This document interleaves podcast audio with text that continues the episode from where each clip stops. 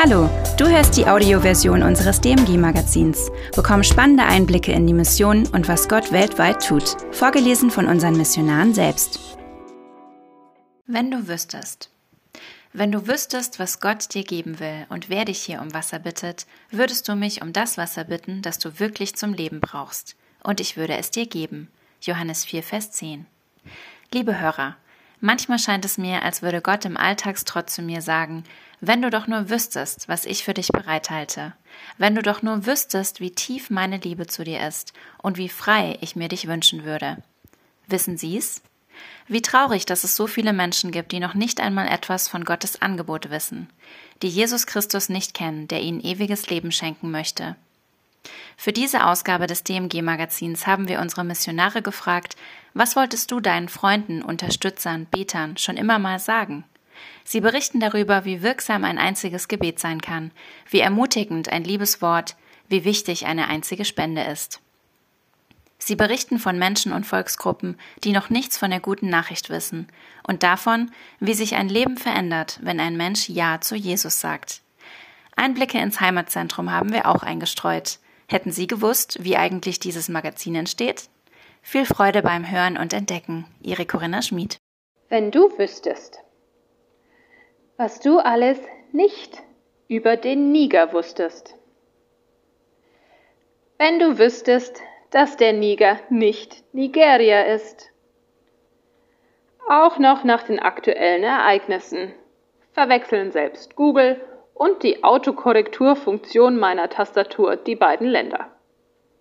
Der Niger ist ein Land in Westafrika, das größtenteils von der Sahara bedeckt ist und die Form eines Hähnchenschenkels hat.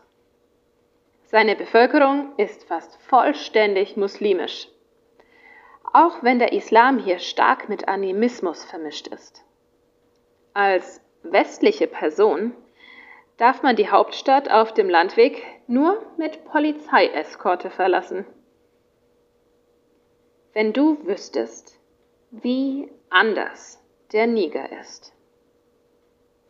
Vor ein paar Monaten hätte ich selbst nicht sicher gewusst, wo der Niger liegt. Und doch schreibe ich diese Zeilen gerade direkt aus Niamey. Meine ersten Eindrücke? Es gibt viel Schönheit. Verschiedenste Vogelarten, bunte Echsen und die Menschen versuchen immer wunderschön würdevoll auszusehen. Schöne Kleidung dient hier nicht nur der eigenen Eitelkeit sondern ist ein Ausdruck des Respekts für den Gegenüber. Gleichzeitig ist die Armut überall präsent. Sobald man im Verkehr kurz anhält, ist man umringt von Menschen, die versuchen durch verschiedene Waren, Dienste oder Betteln ein bisschen Geld zu bekommen. Wenn Sie wüssten, was Wasser ist, lebendiges Wasser, der Niger ist Schätzungen zufolge das Land mit der höchsten Analphabetenquote weltweit. Das heißt, sie können eigentlich nur durch das Hören von Jesus erfahren. Von befreundeten Arbeitern hier in Niamey habe ich gehört, dass selbst fernab der Hauptstadt Personen manchmal durch Audiobibeln zum Glauben kommen. Aber wenn niemand da ist, der ihnen mehr erklärt, werden sie weiter zum Zauberdoktor gehen, monogame Ehen als westliche Ideen abtun und Geschichten wie Jesus stillt den Sturm als verworrene Metaphern ansehen, da sie vielleicht noch nie in ihrem Leben mehr Wasser als in einem Eimer gesehen haben und nicht wissen, was ein Boot ist. Deshalb ist es so wichtig, dass Jüngerschaft gelebt und unterstützt wird und es Christen hier auf dem Herzen liegt, das Evangelium mit ihrem Volk zu teilen. Wenn ich gewusst hätte, wie Gott mich gebrauchen kann. Nun kann ich mir ehrlich gesagt nicht vorstellen, alleine zu einem fast unerreichten Nomadenstamm zu gehen und dort eine Jüngerschaftsschule zu gründen. Aber Gott hat die Türen so geöffnet, dass ich die Arbeiter unterstützen kann, die dazu begabt wurden. Das will ich hier unter anderem tun, indem ich Ihre Kinder an einer christlichen Schule unterrichte. Eigentlich bin ich Englischübersetzerin. Vor einem Jahr hat sich mein Wunsch verfestigt, Gott zu dienen. Das Wie konnte ich mir nur schwer vorstellen. Hm. Jesus, du gehst ja mit mir, oder? Nun, vielleicht sagt Jesus auch eher umgekehrt zu mir. Willst du mit mir dorthin gehen? Eins ist sicher.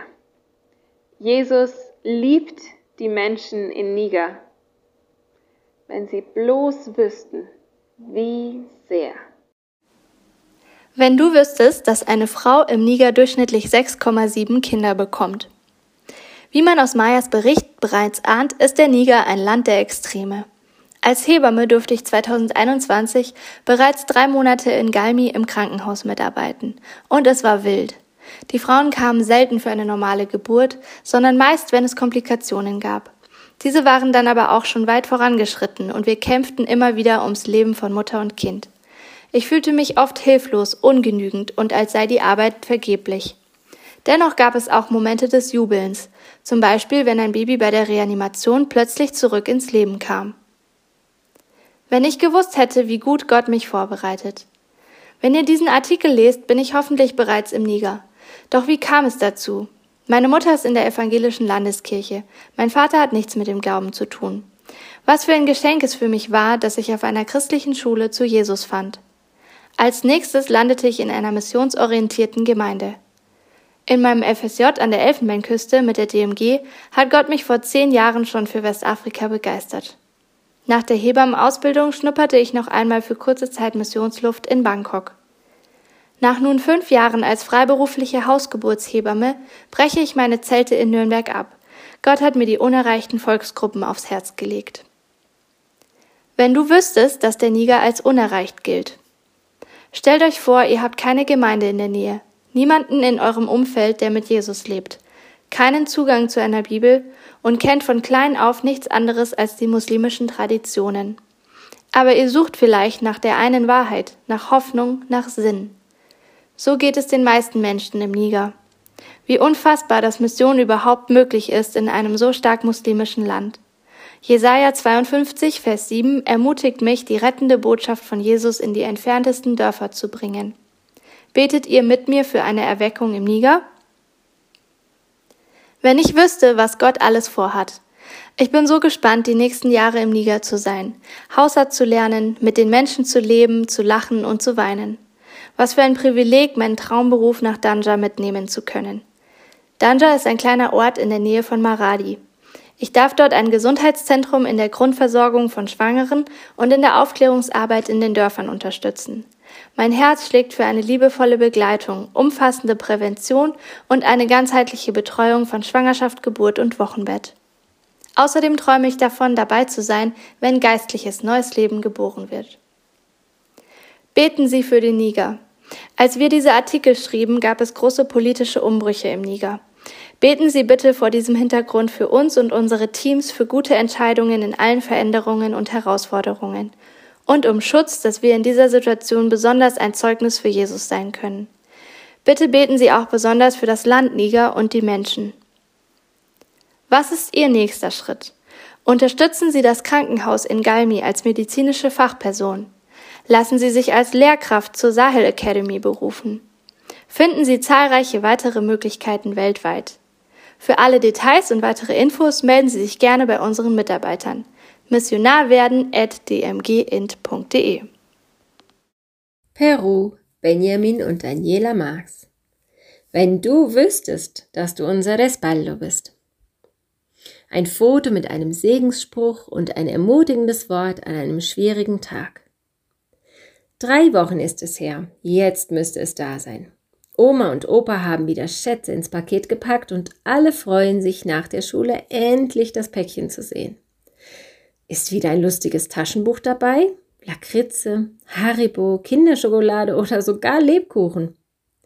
Das erweckt Erinnerungen, lässt die Geschmacksknospen aufblühen und erfreut die Seele. An uns gedacht. Unsere Gemeinde in den USA schickt fleißig Weihnachtskarten, segnende Worte, Unterschriften von Kindern, Erinnerungen an gemeinsame Zeiten. Zwar ist es mittlerweile schon Monate später, aber darauf kommt es nicht an. Sie haben an uns gedacht und das ist die Hauptsache. Zu jeder Jahreszeit willkommen. Nachrichten über WhatsApp mit einem Gebet, ein Foto mit einem Segensspruch und ein ermutigendes Wort an einem schwierigen Tag.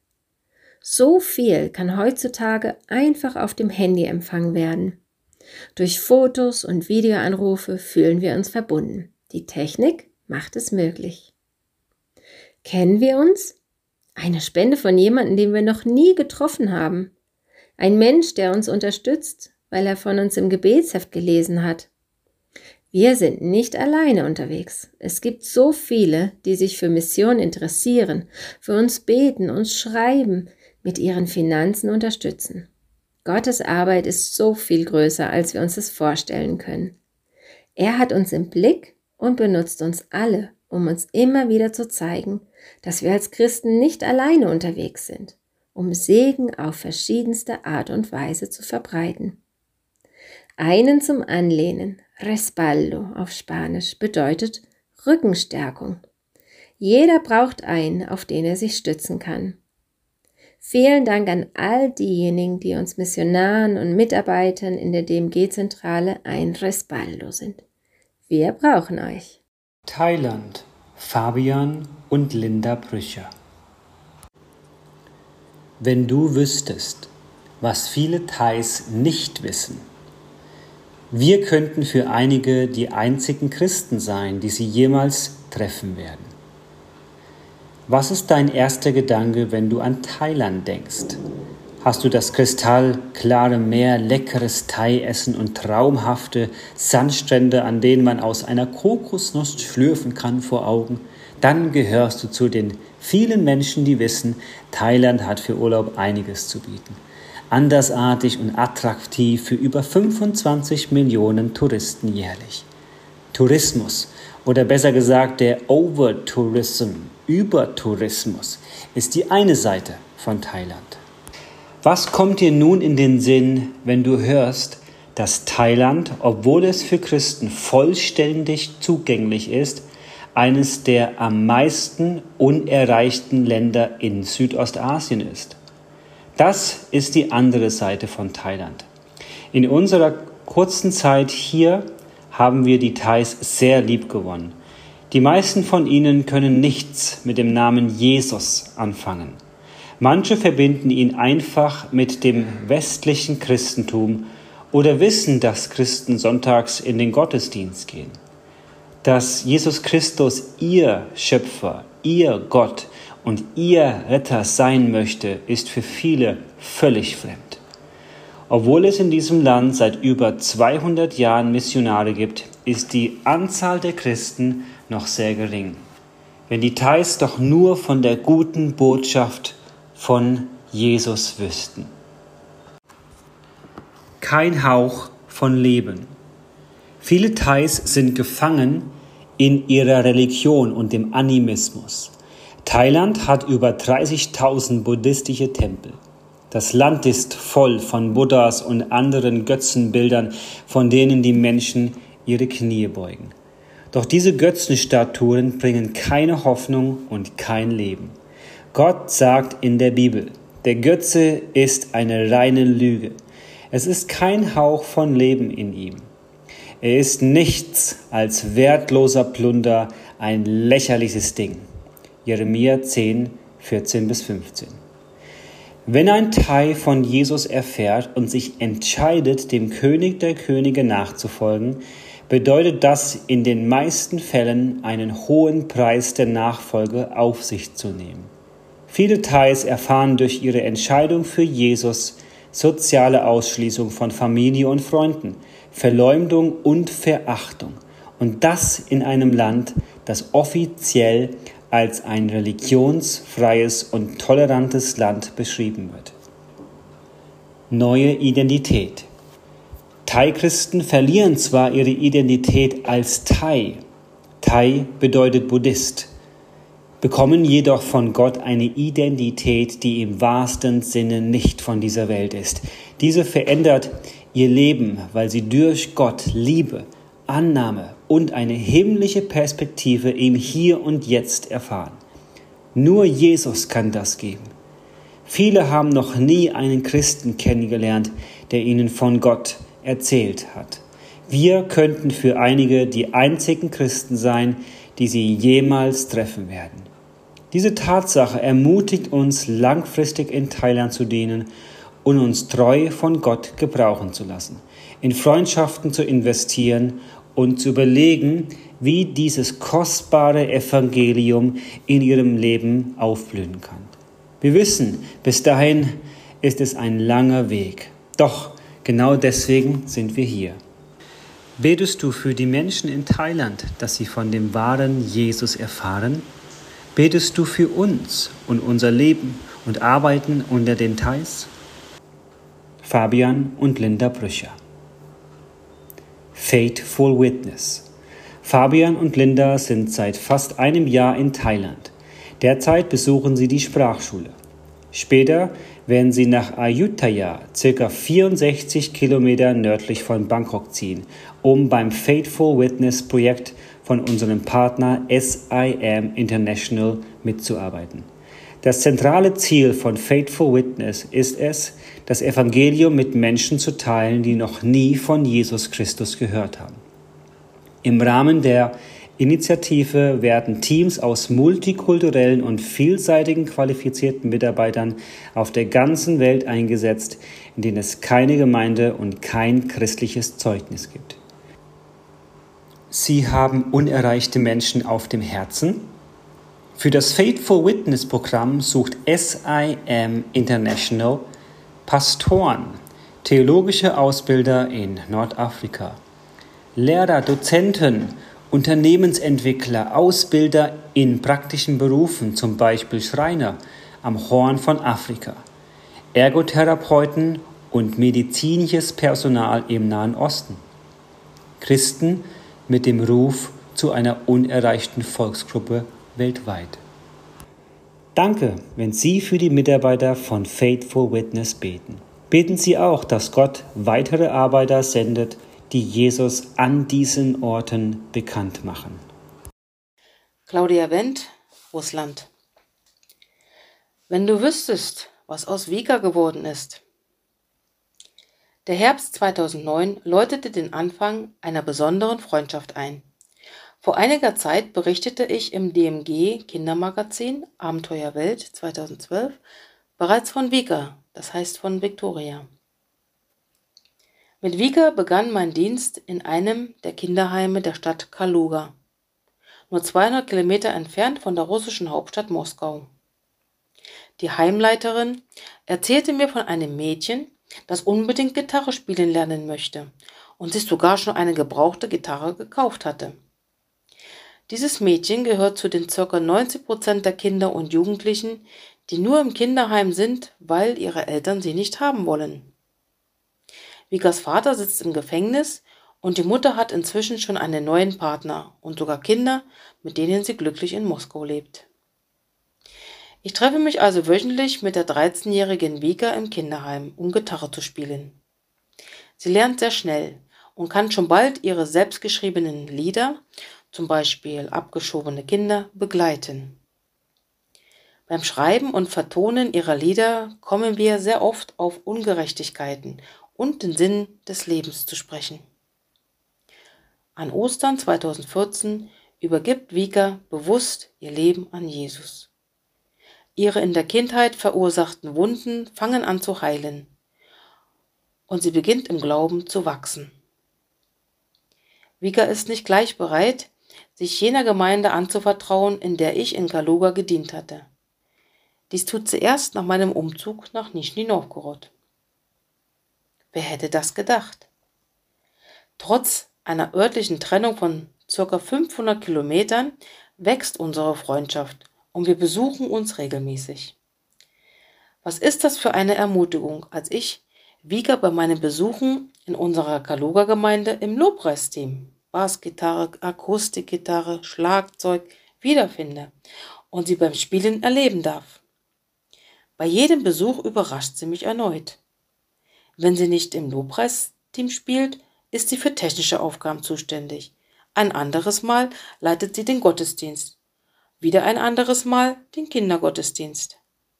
Beim ersten Besuch bei mir in Nischni Novgorod lernt sie auch meine Roma-Kinder kennen, die ich seit 2015 betreue.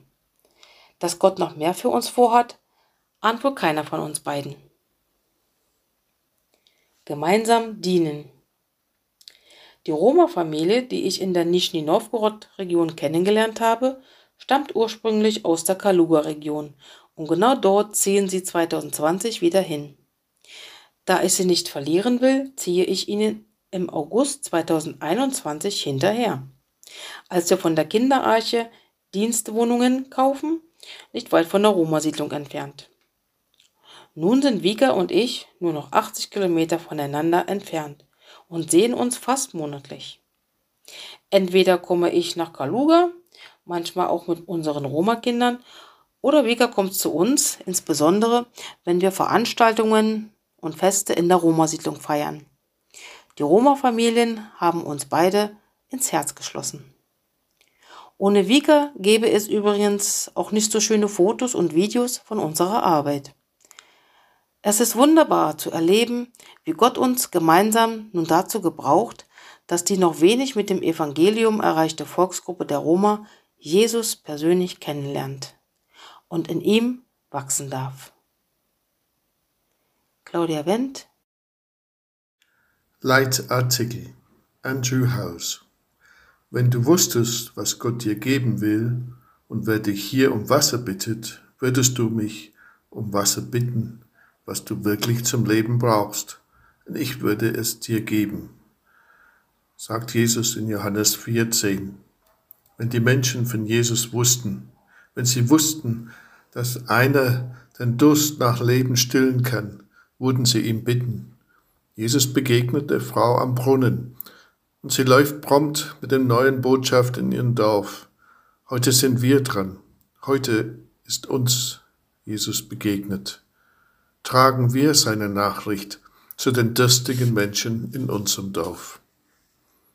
Die DMG-Missionare Gamil und Dor können bezeugen, wie Jesus den Lebensdurst des Luo-Volkes in Südsudan gestillt hat, wie viele Menschen ein neues Leben in Jesus gefunden haben, ein neue und neue Gemeinden gegründet wurden.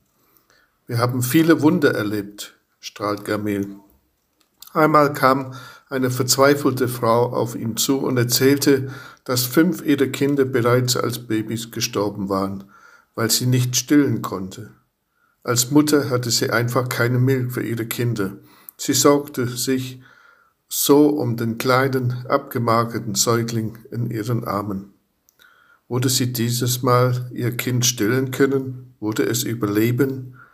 Verzweifelt bat die Frau Gamil um Hilfe. Was sollte ich tun? Ich hatte nichts, was ihr helfen könnte. Also betete ich im Namen Jesus für sie. Danach reisten wir weiter. Eine Woche später kam ich in dieses Dorf zurück und alle haben mich freudig erwartet. Ganz vorne saß die Mama und stillte glücklich ihr Kind. Jesus hatte sie geheilt. Nach dem offensichtlichen Wunder wollte viele in diese Gegend von Jesus hören. So entstand die erste Gemeinde dort. Jesus bietete mehr als Muttermilch für einen Säugling. Er ist die Quelle des Lebens. Wie kein anderer stillt Jesus die tiefe Sehnsucht nach Leben. Weil Jesus die Welt liebt, tut er alles, damit die Menschen, die er geschaffen hat, mit ihm leben dürfen. Und weil Jesus die ganze Welt liebt, sendet er uns bis in den letzten Winkel dieser Erde in jedes Dorf, in jedes Stadtviertel, damit alle von ihm hören. Wenn du wusstest, welche Bedeutung die Fürbitte hat, würdest du sie zu einem festen Bestandteil deines täglichen Lebens machen.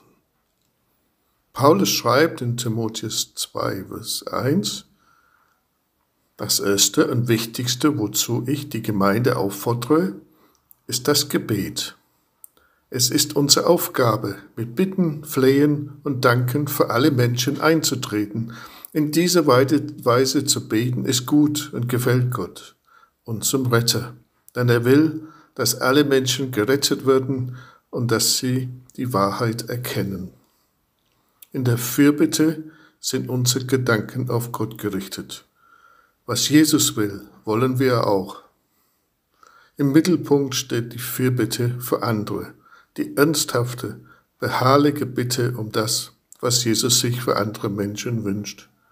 Für alle Menschen und alle Völker, allen vor allem voran ihr Rettung und ihr Heil.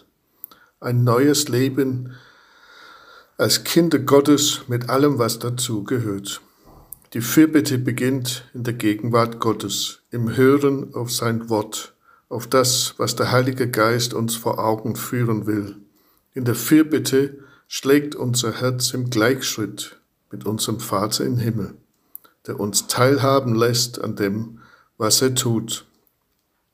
Eine Stärke der Fürbitte ist die Gewohnheit, feste Zeiten allein mit Gott, noch besser in einer Gruppe, in der Neueinsteiger willkommen sind. Spannend wird es, wenn neue Formen eingeübt werden. Kürzlich hat uns in der Morgenandacht Psalm 40 angesprochen. Davids Gebet in der Not hat uns zu eigenen Gebeten inspiriert, die wir für unsere Missionare ausgesprochen haben. Wenn einer nicht beten kann, darf ich für ihn eintreten. Denn die Anfechtung, wenn die Anfechtung so massiv ist, dass die Worte versagen, kann ich stellvertretend in der Fürbitte zu Jesus kommen. Viele Menschen wissen nichts von ihrem Vater im Himmel, also trete ich für sie im Gebet ein. Eltern können besonders für ihre Kinder beten, ich bete für Freunde und Kollegen, für meine Stadt und die Verantwortlichen, aber auch für mein Land. Jesus sieht die Völker, die kaum etwas von ihm gehört haben. Er lenkt unsere Aufmerksamkeit auf Menschen, die ohne ihm leben und sterben müssen. Jesus gibt uns die Daueraufgabe, alles über diese Menschen zu erfahren und für sie im Gebet einzutreten. Jahrelang bleiben wir im Gebet standhaft, bis Mitarbeiter berufen und lebendige Gemeinde gegründet werden. Bis ins hohe Alter war Daniel bewegt von der Not seiner Landsleute in Jerusalem, welches zusammen mit dem Tempel in Trümmen lag. Dreimal am Tag blickte er nach Jerusalem und betete. Gott offenbarte ihm seine Gedanken für die Zukunft. Er zeigte Daniel, was er tun würde. So wusste Daniel, wofür er beten sollte und nahm an Gottes Mission teil. Ein größere Ehre gibt es nicht. Lassen Sie uns Jesus aufsuchen, hören, was sein Herz bewegt und standhaft in der Fürbitte bleiben. Wenn du wusstest um die Heiligkeit Gottes, würdest du begreifen, warum Jesus am Kreuz für die ganze Welt gestorben ist. Gott ist vollkommen, seine Gedanken sind rein, seine Worte sind frei von Widerspruch, seine Entscheidungen erweisen sich als gerecht, seine Liebe ist ohne Heuchelei, was er verspricht, wird garantiert erfüllt. Seine Vollkommenheit ist so intensiv, sein Strahlen so hell, keiner von uns kann alleine vor dieser Heiligkeit Gottes bestehen. Unsere Schuld, dass wir Gott mit unserem Leben nicht in allem die Erde gegeben haben, wiegt so sehr, dass wir in Gottes Gegenwart vergehen würden. Nichts gibt es, was wir selbst tun könnten, um es wieder gut zu machen. Das gerechte Urteil für unsere Schuld ist der Tod, die ewige Trennung von Gott. Jesus kommt in unsere Situation. Er setzt sich der Welt aus und bleibt ohne Schuld. Der gerechte Mensch gab sich in den Tod, um den letzten Feind des Menschen zu bezwingen, die Macht des Todes, eine Macht, die allen Menschen vernichten will und die ganze Schöpfung gefangen nimmt, ist in Jesus besiegt. Das Volk der Fulani in Westafrika hofft auf Allah. Mit ihrem täglichen Gebeten, die jährliche, Fast, jährliche Fastenzeit und mit guten Wirken hoffen sie, in den Himmel zu kommen. Im persönlichen Gespräch merken sie selbst, wie befleckt ihre Taten sind. Wenn sie an den Tod denken, packt sie ein schrecklicher Angst. Die Ungewissheit schüttelt sie durch, ob die Hängebrüche über die tiefe Schlucht bis zum anderen Ufer halten würde. Die Botschaft, dass Jesus mit seiner Gerechtigkeit für sie persönlich eintritt und sie gewiss ins ewige Leben mit Gott führen kann, ist eine Nachricht, die alles endet. Nur hier wird der Durst gestillt. Tod, wo ist dein Sieg? Tod, wo ist dein Stachel? 1. Korinther 15, 55. Jesus hat den Stachel gezogen, den ärgsten Feind der Menschheit besiegt. Diese gute Nachricht muss jeder hören. Wenn du wusstest, wie verblendet unsere Welt ist, würdest du mehr auf Jesus hören. In Römer 1, 21 schreibt Paulus, wie die Menschen sich in sinnlose Gedankengängen verlieren, denen jede Einsicht fehlte, den Begierde ihres Herzen überlassen und die Unsichtlichkeit preisgegeben. Gott hat sie ihrem Verstand preisgegeben, der zu keinem vernünftigen Urteil mehr fähig ist. Weil sie sich für klug hielten, sind sie zu Narren geworden. Der Mensch in seiner Verblendung glaubt, die Welt erklären zu können, statt Gott für das Geniale, was er entdecken darf, zu preisen. Der Mensch, maßen, Menschen, wir Menschen maßen uns an, auf eigenen Beinen stehen zu können statt Gott für jeden Atemzug zu danken. Jesaja 42, Vers 5. Wir glauben, klug zu sein, statt er erkennen zu wollen, was Gott tut und um seine Weisung zu bitten. Wir glauben, es geht im Leben um unser eigenen, eigenes Wohl, statt um die Anbetung Gottes. In unserer Verblendung haben wir Gott zum Anhängsel degradiert. Wenn alle Versicherungen reißen, soll Gott haften. Erst wenn die moderne Medizin scheitert, überlegen wir, ob Jesus helfen könnte. Erst wenn die eigenen Bemühungen ins Leere laufen, rufen wir Jesus an.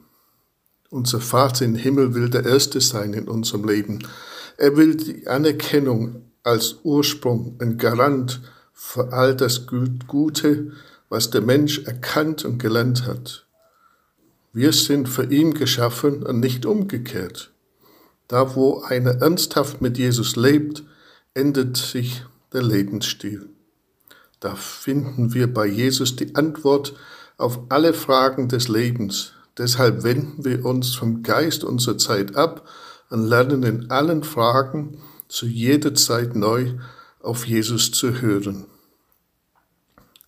Richtet euch nicht länger nach den Maßstäben dieser Welt, sondern lernt in einer neuen Weise zu denken, damit ihr verändert werdet und beurteilen könnt, ob etwas Gottes Wille ist, ob es gut ist, ob Gott Freude daran hat, ob es vollkommen ist.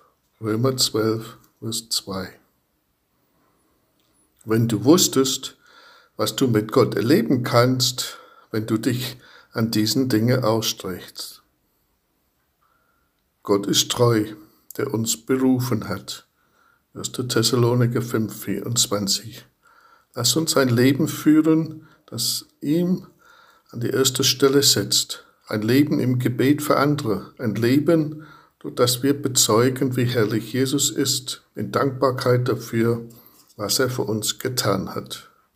Gott steht zu seinen Kindern in 70 Jahre DMG-Geschichte und auch in den letzten Wochen haben wir erlebt, wie Gott Menschen das Leben rettet, wie Häuser gebaut, Umstände geendet, wie sie rechtzeitig ankommen lässt, wirklich Goldbahn vor unseren Tür legt, Beziehung wiederherstellt und Missionare auf unglaublichsten Weise in seinem Dienst beruft.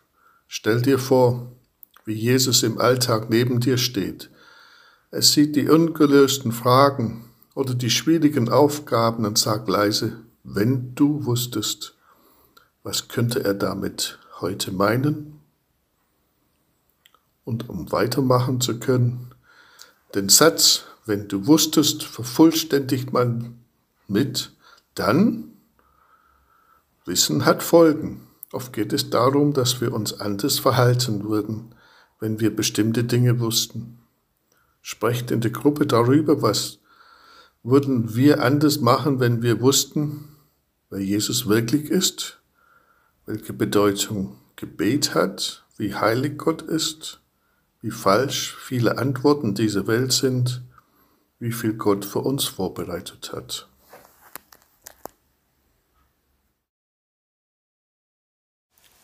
Deutschland. Alke Spieß. Wenn du wüsstest. Du siehst echt glücklich aus auf den Bildern. Man spürt dir deine Freude an der Arbeit ab. Ich bewundere deinen Einsatz für Jesus. Wenn du wüsstest, wie ich mich manchmal wirklich fühle, dass mein Lächeln oft nur eine Maske ist, hinter der ich verberge, was sich durch mein Inneres frisst die Zweifel und die vielen großen Fragen, die an mir persönlich und an meinem Glauben nagen. Wenn du wüsstest, wie oft ich mich schlaflos im Bett drehe, in Gedanken jedes Gespräch, jede E-Mail nochmal durchgehe, ich nicht loslassen kann und alles hinterfrage, meinen Einsatz, meine Berufung, diese oder jene Gabe. Wenn du wüsstest, wie oft mich der Neid befällt auf Menschen, die normale Arbeit machen für ihr Geld, viel zu oft werde ich auf einen Sockel gestellt, ein Platz, der mir nicht zusteht, und glaub mir, wenn ich dir sage, dass es mir da oben nicht gut geht. Ich soll leiten und leisten und geben und lehren als Ermutiger und werd selbst geistlich immer Lehrer und Entmutigter. Davor ist auch ein Missionar nicht sicher. Ich bin auch nicht heiliger, besser oder geistlicher. Wenn du wüsstest, wie oft ich im Reisedienst schon gebetet hab, krank zu werden mit einer Corona-Version, Tut mir leid, ich schaffe es nicht zu euch, äh, weil ich im Bett liege und nur noch vor mich hinkeuche, war viel unterwegs, hab jetzt auch die Corona-Seuche. Bitte Gott, lass mich krank werden, spätestens am Vortag, denn gut vorbereitet bin ich leider auch nicht auf den Vortrag. Wenn du wüsstest, wie oft mich vorher die Gedanken plagen, ich hab doch eh nichts Wichtiges zu sagen. Vielleicht stellt man mir dann noch unbequeme Fragen, und wenn die wüssten, welche Zweifel gerade an mir nagen. Wenn du wüsstest, wie ich mir beim Vortrag dann selbst zuhöre und ich merke irgendwann, an den Zweifeln, die ich habe, ist kaum was Wahres dran. Das kommt immer wieder vor. Siehst du? flüstert Gott mir dann ins Ohr. Mein Lebensteppich ist ein Wirrwarr aus bunten Fäden, aber wenn ich einen Blick zurückwerfe, sehe ich in seiner Hand den roten Faden und wie eins zum anderen fand. Wie kann es sein, dass ich mir jetzt erlaube, Gottes Führung anzuzweifeln? Wo ist denn mein Glaube? Auch wenn ich vielleicht gerade taube Ohren hab für Gottes Flüstern, ist sein Feuer in mir noch am Knistern. Wenn du wüsstest, wie gut es tut, sich klar zu machen, Gottes Stärke zeigt sich in den Schwachen. Es geht hier nicht um mich und meine Sachen, es geht um Gott. Er löscht den glimmenden Docht nicht aus. Im Gegenteil, er macht was Großes draus. Wenn ich ihm sag, ich kann nicht mehr, gerade dann sehe ich sein Wirken um mich her. Wenn du wüsstest, was Gebet in unserer Welt bewegt, wie Gottes Same im Verborgenen Wurzeln schlägt. Hast du dir schon mal überlegt, wie wichtig dein Gebet ist? Es macht hier und dort ein Herz an Jesus fest. Es hilft uns da draußen durch manchen Stresstest. Gott, der im Kleinen anfängt, Begegnungen schenkt, Gespräche lenkt, Erwartungen sprengt, lässt sich bitten. Inmitten meines Lebens stell ich fest, Gebet ist nie vergebens. Wenn du wüsstest, wie wichtig dein Herz für Gott ist, wenn du wüsstest, wie wichtig du Gott für seine Mission bist. Libanon und Deutschland. Angela und Jörg, wenn du wüsstest, was aus der Werkstatt im Libanon wurde. Ihre Ehrlichkeit, Hilfsbereitschaft und Demut haben den Pastor berührt. Wir waren als Familie von 2006 bis 2018 im Libanon. Ich, Jörg, war verantwortlich für die Ausbildung von Schreinern. Gemeinsam waren wir in der Gemeindegründung engagiert. für Menschen mit nichtchristlichem Hintergrund. Kurz bevor wir 2018 nach Deutschland zurückgekommen sind, haben die letzten Tischlerlehrlinge ihre Abschlussprüfung an unserer Schule Access absolviert. Die Auszubildenden waren Schulabbrecher oder hatten eine unzureichende Schulausbildung, die sie nicht für ein Studium qualifiziert.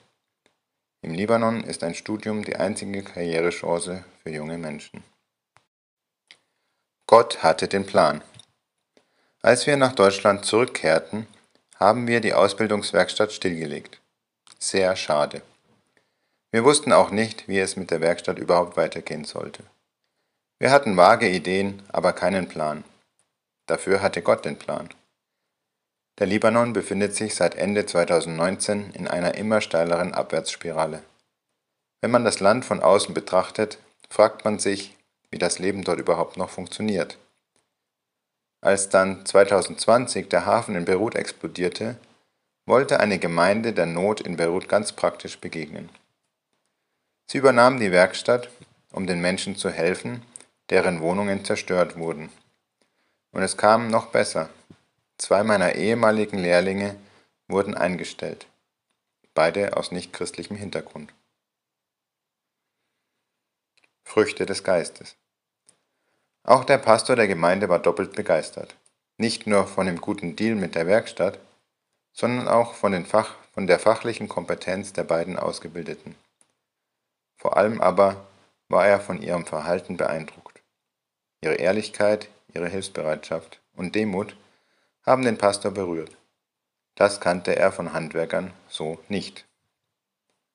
So war unsere Ausbildung auch eine Jüngerschaftsschule in der die Früchte des Geistes wachsen konnten. Die Veränderung, die in den Einzelnen zu sehen ist, kann man nicht messen, sondern nur mit dem früheren Verhalten vergleichen. In einem Artikel von 2016 haben wir im DMG-Magazin über die Lehrlinge berichtet. Vor ein paar Monaten traf ich, Jörg, morgens den Vater eines meiner Lehrlinge an, der mit einem anderen Lehrling in harschem Ton stritt. Bereit zuzuschlagen. Folgendes war geschehen. Yad hatte sich von einem Bekannten eine neue Handynummer gekauft. Dieser Bekannte war ein Freund von Rami. Rami wusste nicht, dass sein Freund eine neue Handynummer hatte. Er schrieb an die alte Nummer eine Nachricht, die nun fälschlicherweise Yad erreichte. Rami und sein Freund beleidigen sich oft im Spaß. Leider war der Empfänger jetzt der falsche. Yad fand die SMS überhaupt nicht lustig und drohte mit Schlägen. Deshalb hatte Ramis Vater Yad abgepasst und angebrüllt. Nachdem das Missverständnis geklärt war, habe ich den beiden Lehrlingen erklärt, dass das Aufschaukeln solcher Probleme ins Uferlose wächst. Die beiden jungen Streithähne haben verstanden. In diesem Zusammenhang konnte ich ihnen von Jesus weitersagen. Der möchte, dass wir uns vergeben und versöhnen. Sie haben sich die Hand gegeben, in die Augen geschaut und den Fall zu den Akten gelegt. Wir sind fest überzeugt, dass auch eine christuszentrierte, ganzheitliche Arbeit Probleme wie Gewalt und Armut korrigiert werden können. Unsere Schüler lernen die Kraft der Liebe Gottes kennen. Danke für dein Gebet. Drei Jahre nach der Explosion im Libanon sind unsere beiden ehemaligen Lehrlinge immer noch bei der Gemeinde als Schreiner angestellt und können so mit einem regelmäßigen Einkommen ihre Familien in wirtschaftliche in wirtschaftlich sehr schwierigen Zeiten unterstützen. Sie durften erfahren, wer auf Unterweisung hört, dem wird es gut gehen. Wer auf den Herrn vertraut, wird glücklich sein. Sprüche 16, Vers 20. Danke, wenn du für die beiden Männer und weiterhin für den Libanon betest. Wenn du wüsstest, was dein Gebet ausmacht. Wow, was für eine Ermutigung diese Zeilen für uns waren. Kannst du mir bitte den Unterschied zwischen Evangelikalen und Katholiken erklären? Ich kannte Sarah noch gar nicht richtig, als bei unserem ersten gemeinsamen Espresso diese Frage buchstäblich aus ihr heraussprudelte. Sarah ist Direktorin des Auslandprogramms von einer Hochschule hier in San Sepolcro. Sie erzählte, ich habe einige Studentinnen aus den USA unterrichtet, die evangelikal waren und mir auch von der Bibel und dem Glauben an Jesus erzählt hatten. Ich merkte, dass sie anders waren, ihren Glauben irgendwie anders lebten. Aber ich habe mich nicht getraut, mehr zu fragen. Schließlich war ich die Lehrerin. Zwei von diesen Mädels waren sogar Babysitter bei mir. Jede einen Sommer lang. Ihr seid eine Gebetserhörung. Beka, eine dieser jungen Frauen, hat vor über zehn Jahren in San Sepolcro studiert. Vor kurzem nahm sie Kontakt mit uns auf. Wisst ihr, dass ich seit dem Sommer 2010 für San Sepolcro bete, damit das Evangelium dorthin kommt? Und nun habe ich erfahren, dass ein Missionarsehepaar nach San Sepolcro gezogen ist, um eine Gemeinde zu gründen. Ihr seid eine Gebetserhörung nach all den Jahren.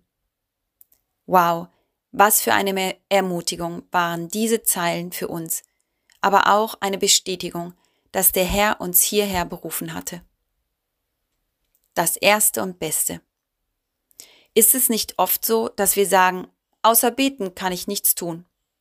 Als ob es der letzte Versuch wäre, der am Ende noch helfen könnte, nachdem wir alles andere ausprobiert haben. Wenn wir doch nur wüssten, dass es das Erste und Beste ist, was wir tun können, damit auch heute noch Wunder geschehen, damit Menschen Gott begegnen. Wenn du nur wüsstest, was für eine wertvolle Mitarbeit dein Gebet auch über die Grenzen Deutschlands hinaus sein kann. Es kann Leben verändern, Mitarbeiter ermutigen und Berge versetzen. Bete doch auch für Sarah, dass sie Jesus ganz persönlich kennenlernt. Gottes Wort gilt auch heute noch. Freut euch, weil ihr Hoffnung habt. Bleibt standhaft in Bedrängnis. Seid andauernd im Gebet. Römer 12, 12. Thomas und Rebecca, Kröcki und Reh, Kröckatzkoten. Mehr Geschichten darüber, was Gebet ausmacht, hören Sie bei unserem Herbstmissionsfest. Sven und Dorothea Frank, Slowenien. Wenn du wüsstest, wie dankbar wir sind. Wenn du wüsstest, welchen Unterschied dein persönlicher Beitrag in unseren zehn Jahren Missionsdienst gemacht hat. Jeder von euch ist einzigartig und besonders. Niemand ist gleich. Für diese Unterschiedlichkeiten, die unseren Weg mit euch bereichern, sind wir so dankbar. Im Hintergrund unseres Fotos seht ihr die Norwegian Gem, ein Kreuzfahrtschiff, auf dem wir Gottes gute Botschaft weitersagen durften. Am Bug sind Diamanten aufgemalt. Gem bedeutet Juwel auf Englisch wertvoll, kostbar. Du bist kostbar in meinen Augen, wertvoll und ich habe dich lieb, sagt Gott in Jesaja 43, Vers 4. Und auch das möchten wir jedem von euch ganz persönlich zusprechen. Wenn du wüsstest, wie oft deine Gebete erhört wurden, indem Menschen Jesus Christus wahrhaftig erlebt haben, schlechte Träume oder Einstellungen durch ihn erneuert wurden, Bewahrung geschenkt, Gemeinde gewachsen oder wir persönlich unfassbar viel lernen durften. Zehn Jahre miteinander unterwegs zu sein, hat uns gelehrt, dass Teamwork bereichender ist als der Alleingang. Die langfristige Beziehung motiviert uns, Werkzeuge und Botschafter zu sein – in all den Jahren durften wir Brücken bauen zwischen dem Filztal auf der Schwäbischen Alb und dem Nahen Osten und jetzt international durch unseren Dienst in der Seemannsmission. Von Schiff zu Schiff und Hafen zu Hafen. Wie dankbar wir für deine treuen Spenden sind, die uns ernähren und uns stets über Gottes Fürsorge staunen lassen.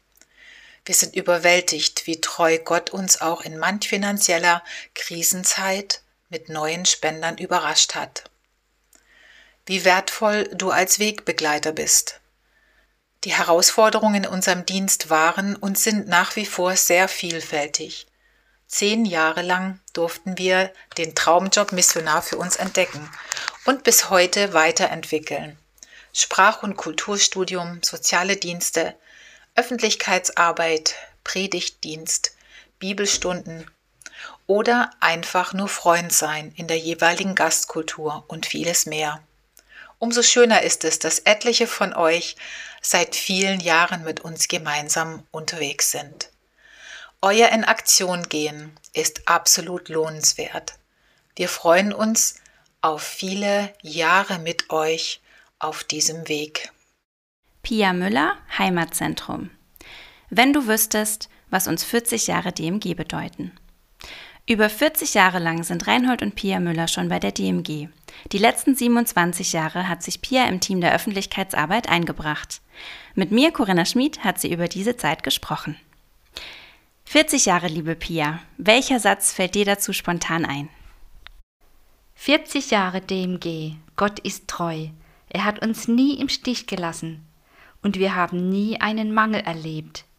Wir haben damals bei unserer Anstellung sogar unterschrieben, wenn keine Spenden bei der DMG eingehen, bekommen wir kein Gehalt. In 40 Jahren ist es nie passiert. Gott hat versorgt. Er lässt sich nichts schenken. Da, wo wir Geld, Zeit und Kraft investieren, gibt er es uns zurück. Wie war der neue Anfang hier? Wir sind am 6. Dezember 1982 als Praktikanten der Bibelschule Beatenberg hierher gekommen auf den Buchenauer Hof. Wir arbeiteten mit und wohnten im Haus Asien und unsere Damaris, die war damals anderthalb Jahre alt. Mitte Januar kam Bruno Herm, der damalige Missionsleiter, abends zu uns in die Wohnung zu Besuch und fragte Reinhold, ob er sich vorstellen könne, die Aufgabe als technischer Mitarbeiter in der Hausbetriebstechnik zu übernehmen. Eigentlich waren wir ja zur DMG gekommen, um nach Afrika zu gehen. Aber dann kam Bruno und stellte diese Frage. Ganz ehrlich, mir fiel es nicht leicht, unsere Pläne so über den Haufen zu werfen. Aber Jesus machte mir klar, wenn er ruft, dann ist es gut. Was kümmern mich die anderen und was die denken? In unserem Freundeskreis gab es drei Vorbilder im Glauben. Den Prediger der Stadtmission Speyer, den Leiter der Kurzbibelschule von Jugend für Christus und einen Missionsfreund von der DMG. Alle drei haben wir um Gebet gebeten. Und durch sie hat Gott uns ganz klar bestätigt, dass wir hier bleiben sollen. Reinhold konnte seine Gaben auf dem Buchnauer Hof einsetzen und weiterhin seinem Vater auf dem nahegelegenen Bauernhof helfen. Und so begann im Februar 1983 unsere Kandidatenzeit. Damals durchliefen noch alle Mitarbeiter eine halbjährige Vorbereitungszeit der Missionare. Wir waren am richtigen Ort. Und das waren wir die ganze Zeit. Wenn du wüsstest, was würdest du unsere Hörer und die DMG gerne wissen lassen? Erstens, wenn du wüsstest, was Worte bewirken können. Als ich 14 Jahre alt war, kaufte mir mein Vater einen Mantel, der damals sehr teuer war. Als ich ihn anprobierte, sagte er zu mir, Kind, wenn dir der Mantel gefällt, dann kaufe ich ihn dir. Durch meinen Vater habe ich Gottes Großzügigkeit kennengelernt. Ich bin auch Gottes Kind. Wenn du wüsstest, was mir das bedeutet, auch noch mit 63. Zweitens, wenn ihr wüsstet, wie gerne ich im Team der Öffentlichkeitsarbeit arbeite. Ich gehe jeden Tag gern zur Arbeit. Und wenn ich im Urlaub bin, dann habe ich was verpasst. Mein Lieblingsmoment ist, wenn die Missionare, die gerade auf dem Buchenauer Hof sind, auf einen Kaffee in mein Büro kommen und einfach erzählen. Dafür brennt mein Herz. Drittens. Hört nie auf zu beten. Zehn Tage vor seinem Tod hat mein Papa noch Jesus angenommen. Über 30 Jahre haben wir für ihn gebetet. Wir alle brauchen Menschen, die für uns beten. Mit inzwischen über 60 Leuten habe ich eine persönliche WhatsApp-Gebetsgruppe. Es bedeutet mir so viel, dass ich meine Anliegen schreiben kann und weiß, dass ich nicht allein bin, dass andere für mich glauben, für mich beten, wenn ich es gerade nicht kann. Viertens. Wenn du wüsstest, wie sehr mich die Krankheit meines Mannes oft belastet. Reinhold leidet seit vielen Jahren an schweren Depressionen. Aber auch hier hat Gott immer Zukunft und Hoffnung geschenkt. Dieses Wort aus Jeremia 29, Vers 11 hat uns stets begleitet. Fünftens. Wenn du wüsstest, wie es mich ermutigt, dass Menschen in all den Jahren hinter uns gestanden haben. Zwei liebe Brüder aus unserer aussendenden Gemeinde, Stadtmission Speyer, unterstützen uns von Anfang an finanziell. Und was ist das Besondere am Buchenauer Hof? Tja, einfach mittendrin dabei zu sein. Das war für mich immer das Besondere. Gerade als wir noch hier auf dem Buchenauer Hof gewohnt haben.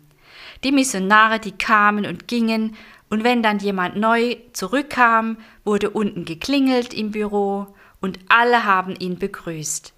Wenn Missionare gegangen sind, haben wir uns um 5 Uhr morgens zum Abschied getroffen und gesungen. Früher war es auch üblich, dass wir für jeden einen Abschiedsabend gestaltet haben.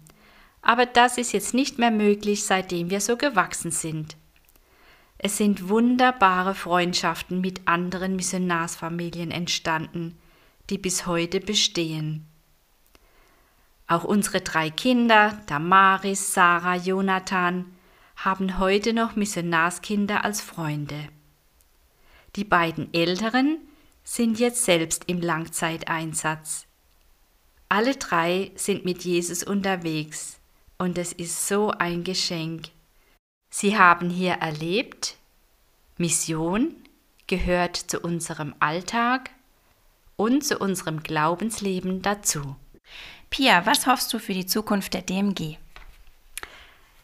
Dass Jesus der Mittelpunkt bleibt und dass der Gebetsauftrag weiter gelebt wird. Mein Haus soll ein Bethaus heißen für alle Völker. Markus 11, Vers 17. Und zur DMG möchte ich sagen, behaltet euer Herz für Missionare und für Gäste. Vergesst den Einzelnen nicht. Nehmt euch Zeit für Beziehungen. Nicht nur für die Missionare, sondern auch für die Mitarbeiter. Ermutigt einander, hört zu. Und wie geht's für euch persönlich weiter? Am 1. November beginnt für mich der Ruhestand. Bei der DMG werde ich mich weiterhin um die Zusammenstellung der Gebetsanliegen für die Missionare kümmern, die zum Beispiel bei uns jeden Morgen in der Andacht ausliegen. Vor kurzem wurde ich gefragt, wofür ich bei der DMG stehe. Und meine Antwort war, ich bringe mich für Menschen ein. Ja, und das kann ich auch im Ruhestand tun. Meine Berufung hört nicht auf, auch wenn ich in Rente gehe. Liebe Pia, du hast in all den DMG-Jahren viele Umbrüche und Veränderungen in deinem Team miterlebt. Danke für deine Treue und Geduld, dein Gebet, deine offene, herzliche und liebevolle Art. Als Kollegen haben wir viel von dir gelernt.